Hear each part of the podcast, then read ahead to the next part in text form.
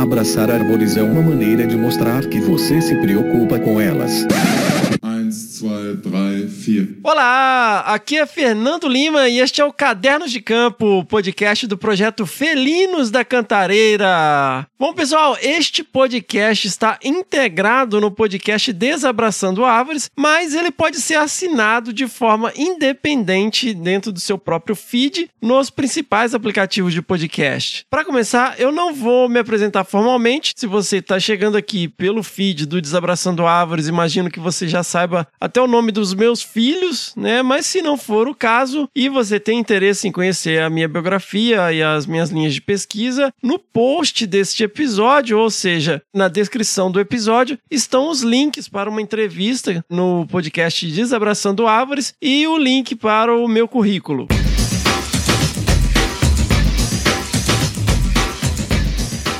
Lá, do que se trata esse podcast? Bom, quem me conhece sabe que eu tô sempre com um caderninho aí por perto, meu grande amigo e mentor Clinton Jenkins, grande abraço aí Clinton, ele brinca que eu não consigo pensar se eu não estiver rabiscando, né, e eu prefiro ir descalço do que ir para campo sem meu caderninho de anotações, né. Por que que eu tô dizendo isso? Porque nesses cadernos eu tô sempre tomando nota de um monte de coisa que passa pela minha cabeça, muitas das quais acabam virando pauta e histórias para os meus podcasts. E de fato, a própria missão do podcast Desabraçando Árvores é comunicar ciência e conservação com humor e contação de histórias apresentando a dimensão humana da pesquisa. E, obviamente, essa lógica tem que ser verdadeira, né? Para o meu próprio projeto de pesquisa, ou seja, o Felinos da Cantareira. Qual que é a proposta desse podcast? Qual que é a proposta do Cadernos de Campo? Bom, muito obrigado por perguntar. Aqui nós vamos trazer notícias do que nós estamos fazendo no projeto Felinos da Cantareira, novidades, atividades, causos de campo, erros, acertos, né? Nós vamos trazer convidados e convidadas de diversas áreas de atuação e setores aqui da região. Afinal, nossa proposta é ser muito mais do que um projeto de pesquisa. E também trazendo aqui os colegas de todo o Brasil que trabalham com pequenos felinos, né? Para compartilhar e trocar experiências aqui com a gente. Além de trazer novidades das ações e atividades em andamento do Plano Nacional para a Conservação de Pequenos Felinos. O nosso enfoque aqui é o projeto Felinos da Cantareira, mas a nossa proposta é ser um espaço aberto para todas e todas interessadas aí na conservação dos pequenos felinos. E por falar no enfoque do projeto Felinos da Cantareira, vamos lá. O foco do projeto são as quatro espécies de pequenos felinos que ocorrem no sistema Cantareira, né? A jaguatirica, o leopardo pardalis, o gato maracajá, o Leopardos vide, o gato do mato do sul, o Leopardos gutulus, e para ser diferentão, única espécie aí que não é do gênero Leopardos, o jaguarundi ou gato mourisco, o Erpailus jaguarundi. E também no link deste episódio, ou seja, na descrição, está lá o link de uma playlist aonde você pode ouvir tudo e mais um pouco sobre essas espécies, né, no podcast Que Bicho é Esse, apresentado pela Miriam Perilli. E bom, nós estamos falando de sistema cantareira, onde é o sistema Cantareira? O sistema Cantareira, ele abrange 12 municípios, 4 em Minas Gerais e 8 no estado de São Paulo. De acordo com o Atlas de Serviços Ambientais do sistema Cantareira, ele é um dos maiores sistemas de captação de água do planeta, com capacidade de abastecer 9 milhões de pessoas da região metropolitana de São Paulo e, de fato, é realmente um sistema que abastece as pessoas na região metropolitana de São Paulo. Ele está inserido num grande mosaico de áreas protegidas, sendo quatro parques estaduais, um monumento natural, cinco reservas particulares do patrimônio natural, ou seja, RPPNs, e três áreas de proteção ambiental. E essas três áreas de proteção ambiental cobrem basicamente todo o território do sistema. E como eu falei, o foco do projeto são essas quatro espécies de pequenos felinos. Eles, apesar de serem relativamente abundantes quando comparados com espécies de maior porte, esses pequenos felinos ou gatos do mato, eles compõem um grupo pouco conhecido. À exceção da jaguatirica, estudos básicos de ocorrência, status de conservação e história natural desses animais ainda são pontuais, apesar da gente começar a ver várias iniciativas absolutamente sensacionais aparecendo nos últimos anos, mas o pouco que se sabe é graças aos esforços incansáveis de pesquisadores e projetos de longo prazo, como o Gatos do Mato Brasil, né, que é um dos projetos pioneiros com pequenos felinos, né, que está aí há décadas, e alguns grupos de pesquisa, visando contribuir com o conhecimento sobre esses gatinhos aqui da Mata Atlântica, o nosso projeto Felinos da Cantareira vem preencher lacunas de conhecimento sobre esse grupo na região. Qual que é o status demográfico, sanitário e genético dessas espécies no contexto regional? Quais são os padrões de movimentação e dispersão dessas espécies na paisagem? Né? Quais são as principais ameaças para essas espécies? Existem corredores ecológicos naturais ou potenciais entre fragmentos florestais e unidades de conservação? Como a fragmentação e as atividades antrópicas afetam as dinâmicas ecológicas dessas espécies? Então, várias questões aí que às vezes parecem puramente acadêmicas, mas uma das mais importantes, se não a, é trabalhar com a questão das ameaças para essas espécies. Né? Embora todas essas sejam questões interessantes né, do ponto de vista de pesquisa, de conhecimento das espécies, a gente quer também trazer informação e mitigação para as principais ameaças que forem encontradas para essas espécies, que a gente sabe muito bem quais são, né, ao longo dos episódios aqui e também lá dentro do Desabraçando Árvores a gente está sempre falando. Aqui no caso nós vamos continuar falando no futuro, mas aqui é uma iniciativa relativamente nova, né, apesar de ser uma continuidade das iniciativas que eu já vinha conduzindo no passado em outras regiões do país, mas aqui em 2022, né, o nosso foco, a nossa primeira atuação, a nossa primeira linha aqui, nós estamos começando os levantamentos com as armadilhas fotográficas, né, nessa etapa do projeto, a nossa principal meta é responder as perguntas mais básicas, porém que são muito importantes, né? O básico é sempre importante. Ninguém constrói casa pelo telhado, né? Quais são as áreas de ocorrência e distribuição dessas espécies de pequenos felinos no mosaico de fragmentos florestais e das unidades de conservação do sistema Cantareira? Ou seja, onde estão? E qual o status demográfico das espécies em diferentes tipos de paisagem? Ou seja, qual a estimativa de condição? E qual o efeito da paisagem. Então, nessa etapa, nós estamos mostrando 20 áreas do sistema Cantareira e também pegando algumas áreas da Mantiqueira, né, com diversos níveis de fragmentação e atividades humanas. Nesse primeiro momento, através do projeto Biodiversidade e Serviços Associados, um programa de estudo de longa duração Corredor Cantareira Mantiqueira, desenvolvido pelo Laboratório de Ecologia Espacial e Conservação, o LEEC da Unesp de Rio Claro, projeto aí coordenado pelo professor Milton Ribeiro, o grande Miltinho, a benção Miltinho. E em paralelo, né, vamos sempre aí procurando integrar os dados de estudos já realizados na região, atendendo às ações propostas no Plano de Ação Nacional para a Conservação de Pequenos Felinos. Neste momento, a nossa principal ferramenta de trabalho dentro dessas amostragens são as armadilhas fotográficas, que nada mais são do que uma combinação de sensores de movimento e calor com câmeras fotográficas dentro de uma caixa que registram as espécies que passam ali na frente.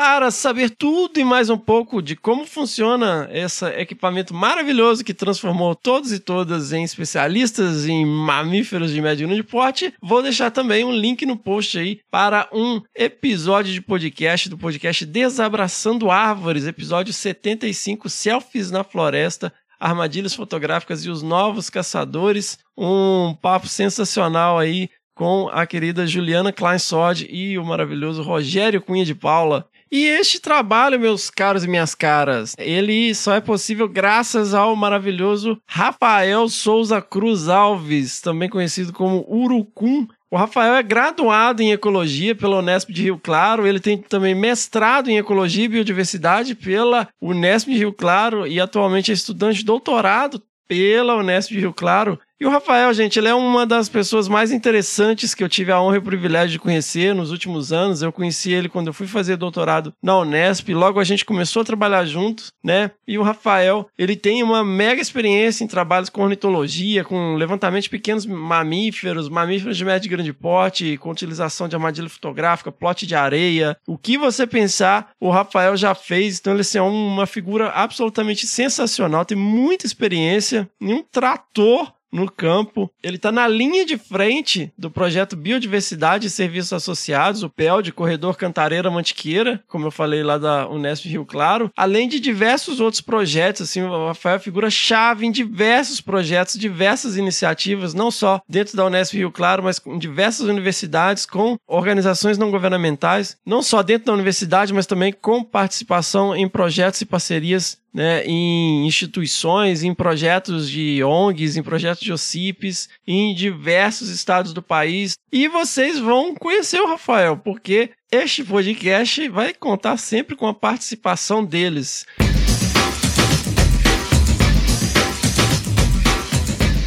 Então é isso, pessoal. Fica aí apresentado este podcast, o podcast Cadernos de Campo, podcast do projeto Felinos da Cantareira. Se você tem curiosidade, se você está interessado, se você está interessada em saber mais sobre o projeto, visite o nosso site www.felinosdacantareira.com.br www.felinosdacantareira.com.br e veja lá, nós temos todas essas informações de essa primeira apresentação aqui, o que a gente está fazendo, onde fica o sistema Cantareira, tem mapas lá explicando direitinho onde que fica, as paisagens, tem falando sobre cada uma das espécies. E se você tiver aí no Instagram, siga lá Felinos da Cantareira, arroba Felinos da Cantareira, onde estou sempre lá tentando postar alguma coisinha que a gente vem fazendo. Então fiquem ligados, fiquem ligadas, já assinem aí o podcast Felinos da Cantareira, dê cinco estrelinhas lá e acompanhe aqui as nossas aventuras e desventuras. Vemos vocês no próximo mês.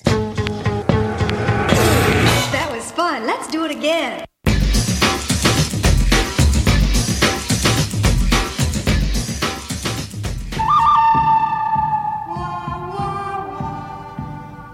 E aí, Rafa, mais uma semana de campo aí, hein? Fechando, sexta-feira. Tá cansado? Você não, né? Não, ainda não. Eu tô.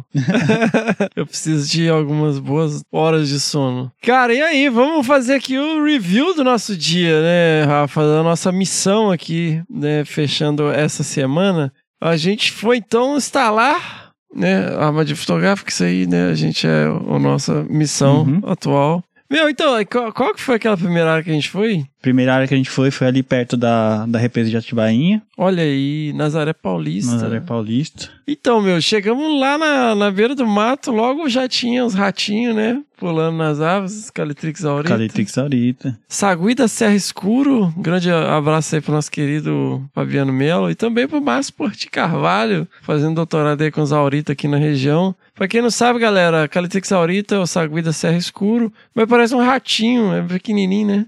É, não parece. Parece, velho!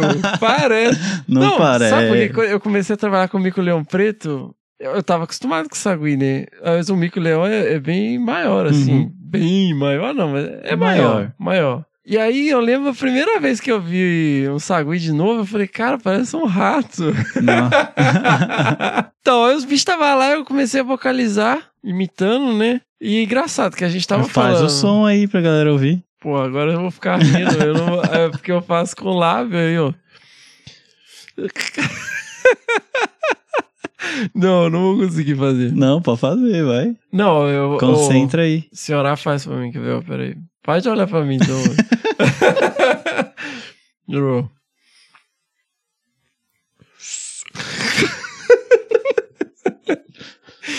eu vou conseguir, não. Ó, ele realmente fez, tá?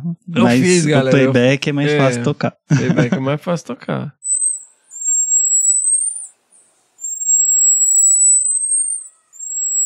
Então, aí a gente tava até conversando sobre a questão do playback. Existem várias respostas pro playback. O bicho vocaliza e depois vem. Ele vocaliza e não vem. Ele não vocaliza e vem. Ou ele nem vocaliza e nem vem. Mas a gente não tem como saber. Se ele tava lá ou não. Se ele ouviu a gravação. É, se ele tava ou não. Mas é aquele negócio que eu falo. A gente tem 100% de certeza da presença. Da ausência, nunca. E aí que rolou? Eles, eu, eu vocalizava, eu vocalizava, eu imitava eles, aí eles respondiam. Eu imitava e eles respondiam. Aí eles pararam de responder. Tava aqui uns 30 metros. Ah, acho que nem isso. Tá uns 20 metros. É. Em linha reta, né? Não É. considerando a altitude. Aí eles, eles respondiam, respondiam, mas eles não tinham visto a gente ainda, cara. Não. Aí eles começaram a vir. Uhum. Só que quando eles estavam vindo, eles não respondiam, né? Não, enquanto eles estavam deslocando, só os barulhinhos. Só os barulhinhos. E aí eles me viram, velho. Eles, eles chegaram em cima de mim, velho. Uhum. Procurando. Aí eu, eu chamei, aí eles me viram, aí eles começaram com o mobzinho e pá, o carro partiram. Correram. É, mas foi massa os bichos ter vindo, né, cara? Foi massa. Aí, né, aquela subidinha básica. Uhum. O Rafael, né, ele é um trator, né? Aí eu, eu vou atrás, assim, tentando, né, acompanhar. Exagero. E aí depois, né, desse papo sobre a vocalização dos Calitrix, o Rafael tava com... O que é aquilo, uma caixa de som? É, a gente tem uma caixa de som, né? Uhum. E aí tenta. Para os bichos que vocalizam mais alto, nossa tentar imitar eles é ou tocar muito baixo o playback e os bichos não iam responder. Então você tem que usar uma caixinha de som um pouco mais potente Olha aí. pro bicho pensar que é um outro igual ele. Oh. E aí, tocamos playback. Tocamos uma, uma gravação de Sauá. Eu falei, ih, não tem Sauá aqui. Dois grupos responderam, velho. Não tem, não, eu acho. Dois grupos responderam na lata e só começando o dia, né? Começando o dia. Esquentando. A Aurita, que tá na lista dos 25 mais ameaçados do planeta. Uhum. Embora, né? Desculpa aí, Fabiano Mello, o, o Calitrix Flaviceps tá muito mais fudido, né? Mas, né, galera, vocês não sabem quem que é Calitrix Flaviceps, Água da Serra. Ouçam lá episódios que bicho é esse, não lembro o número. E seguimos, né, Rafa, com a nossa missão. E vimos, né, pra completar aí, que nós Cruzando a estrada, um quatizinho. Eu vi mais ou menos. Você, você que Não, foi. era Você tava com Coati Jungle. Eye hoje, velho. Porra, Tá ligado. porra. Viu o Coati. Aí eu desci do carro pra ver qual é. E aí, enquanto o Fernando tava lá olhando o gramado do vizinho, vendo se via algum coati, outro coati saiu atrás dele o ficou lá na estrada dando sopa, o Fernando olhando pro alto, pro lado, Meu. olhando pra todo lugar e o bicho do lado dele, e ele não viu o bicho. Não, então, mas é o que eu falei. Eu tenho Jungle Eye, eu não tenho Ear, Jungle Ear. Que o Coati, eu, eu- tentando sinalizar, o Fernando não vendo também. Mas o Coati tá, ele entrou pro mato lá. Eu tô olhando lá pro mato, aí o outro saiu que fininho aqui do lado. O Rafa viu. E tinha um, monte de cachorro, né, Na cara? sequência saíram dois cachorros do mato, mas os cachorros não deram nem menção de que tinham visto o coati também. O coati tava bem ligeiro ali. Nossa, cara, esses bichos são muito sobreviventes, né, bicho? Os cachorros tava muito perto ali pra dar uma merda, era rapidinho mesmo. Não, era tipo, se, se eles entrassem correndo ali, eles achavam, eles estivessem na, na vontade mesmo, né, velho? Uhum. E seguimos, seguimos as nossas aventuras, né, Rafa? Depois de tomar um, um olé de um coati, isso não, não me acontece com frequência. não. Essa eu tinha que ter filmado. então, então, eu acabar com a minha fama de, de Jungle Eye. E também, né, meu caro, hoje o Jungle Eye estava com você, né, Rafa? Pô, porque a gente... Eu vi falando, né, no Desabraçando Árvores, né, sobre essa questão de criar uma imagem de busca, o Eye, pra você perceber o ambiente e você percebe certos padrões, certos formatos, né, com o tempo, né, e isso é muito importante. Com o tempo você adquire essa experiência de você não, o seu cérebro, né? Porque quando você percebe, o seu cérebro já te jogou o seu todos os seus sentidos naquela direção, né? E hoje, né, Rafa, você mandou um Jungle Eye lá, achou a preguiça lá no Alto Embaúba. É, a gente tava andando, tinha lá aquele cupinzeirinho ali, né? Então aquela segunda olhada não era bem um cupinzeiro, né? Era uma preguicinha lá. Pô, o bicho tava lá encolhidão no alto da árvore, né? No, Tava no- chovendo também. né? Chovendo, né, cara? Não tava chovendo, chovendo, tinha acabado de chover, né? Ele tava lá encolhidão dando Não. sorte. Não, a melhor coisa foi você batendo palma lá pra ver se ela olhava. Nossa, cara, deve estar virando a cabeça até agora. Não, ela é mais rápida. Não, mas foi massa, né? Foi massa. Que a gente vive falando, né? Vive falando dessa questão de, de, de criar uma imagem de busca, de como encontrar os animais, assim. A gente tá sempre o antenado, né? Olhando. O Rafa bateu o olho ali, ah, tem uma bola ali, né? A gente parou o carro, foi lá ver, uma preguiça. Tirou. Tava bem, bem exposta, assim, no Aldembaúba, né? É, então. Às vezes a gente não tem tanto tempo quando tem muita atividade pra fazer, né? Ah, tem que botar um monte de câmera, estamos atrasada e a gente acaba passando por cima de alguns detalhes, não É. presta atenção. Mas sempre que dá pra fazer com mais É. calma, prestar mais atenção é sempre bom. A gente instalando câmera não é tão simples, né? Mas fazer isso, mas é, geralmente a gente tenta ao máximo prestar atenção É. ali no lugar. Às vezes o lugar é um pouco mais longe, tipo, às vezes a gente anda 3km pra chegar numa câmera, num É. ponto de câmera. É. Não dá pra ir com o Jungle Eye ativado os 3km. Não, vai ativado, só que ele vai no, no modo fast, É.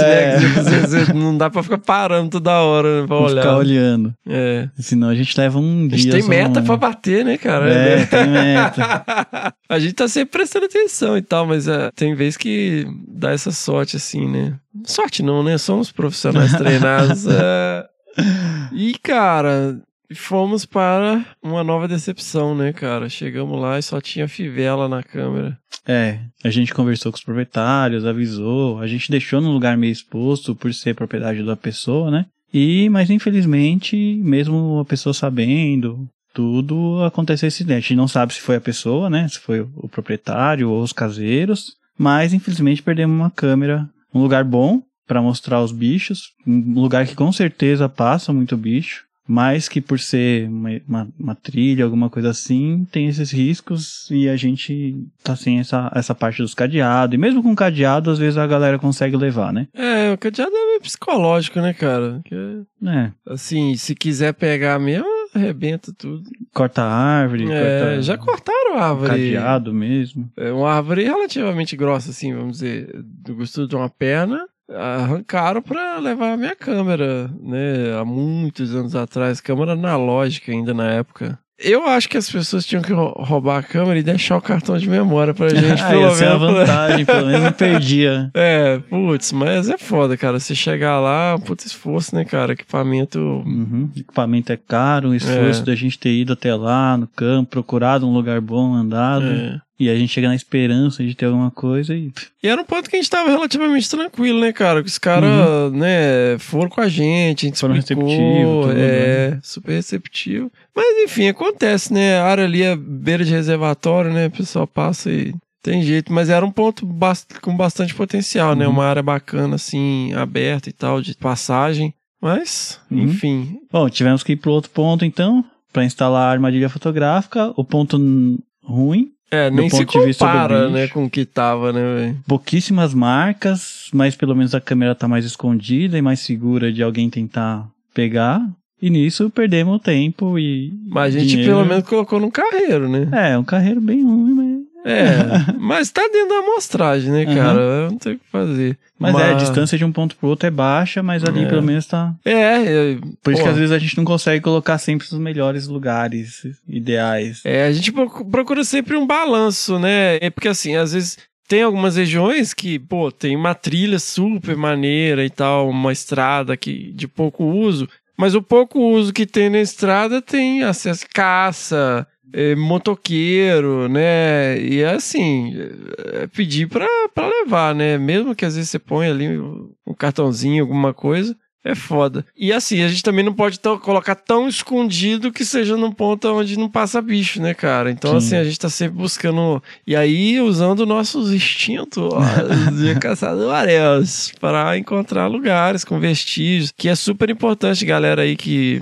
tem interesse em trabalhar. Né, com gatinhos, com predadores e com mamíferos de médio grande geral, porte. É, mamíferos de médio grande porte. Sempre observar sinais nas árvores. A galera presta muita atenção em pegada, né? Fica procurando pegada, pegada, pegada. Muitas vezes você acha muita marca nas árvores, cara. Você pega a manha de achar a marca em árvore. É um, um vestígio muito legal pra indicar locais interessantes pra colocar as armadilhas, né? Especialmente quando tá muito seco, né, cara? Qu- Quantas Uhum. pegadas a gente já viu? Não, no mato você quase nunca vê pegada. É, É. difícil demais. Geralmente perto de água, perto de algum rio, É. você vê pegada, mas fora isso, o Hum. mato é cheio de folha e não tem pegada. É, com substrato bom, assim, Hum. né, meu? Em compensação, pra compensar, nós fomos lá num maravilhoso lugar. A gente achou uma latrina, meu. É um lugar onde o cara capta água, tem uma tampa assim. E a primeira vez que a gente foi lá, né, tinha um, um cocôzinho, uma cerejinha linda, assim, em cima do, do, do, do negócio, bem no meizinho, assim, né? Uma latrina meio de marcação territorial, bem típica, assim, dos gatinhos. E, putz, colocamos, né, a câmera lá. Só que a câmera não tava muito boa, né? Não, a câmera, ela é isso, né? A câmera, essas, a gente tá usando um modelo mais antigo, né?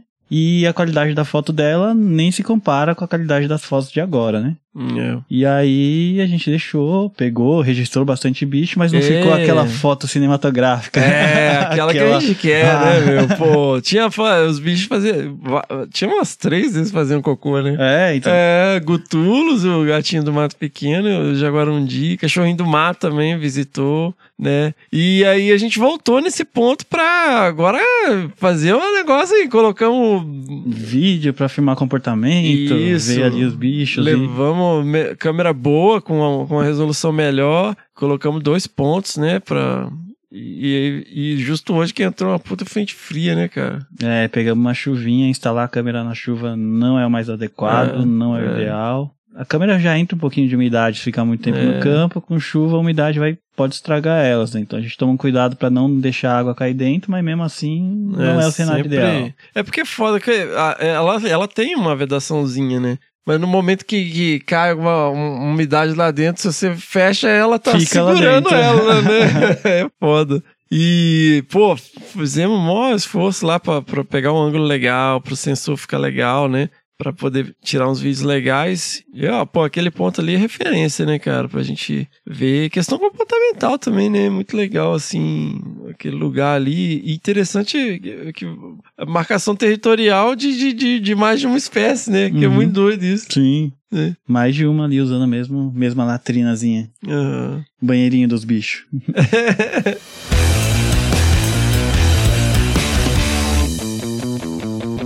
Muito bom, muito bom. É isso aí, meu caro. Fechamos aqui o nosso relatório diário das nossas atividades de expedição dessa semana. E semana que vem tem mais. Nós vamos acumulando aqui o nosso, nossos relatos para vossas mercês. Fiquem ligados, fiquem ligados aí para ouvir as- essas historinhas, né? E o que que tá rolando aqui no Felinos da Cantareira. Né não, Rafa? Diz aí. É isso aí, galera. Vamos continuar aí passando nossas visões e, e acontecimentos do campo e bora lá. Bora lá, bora lá, seguimos!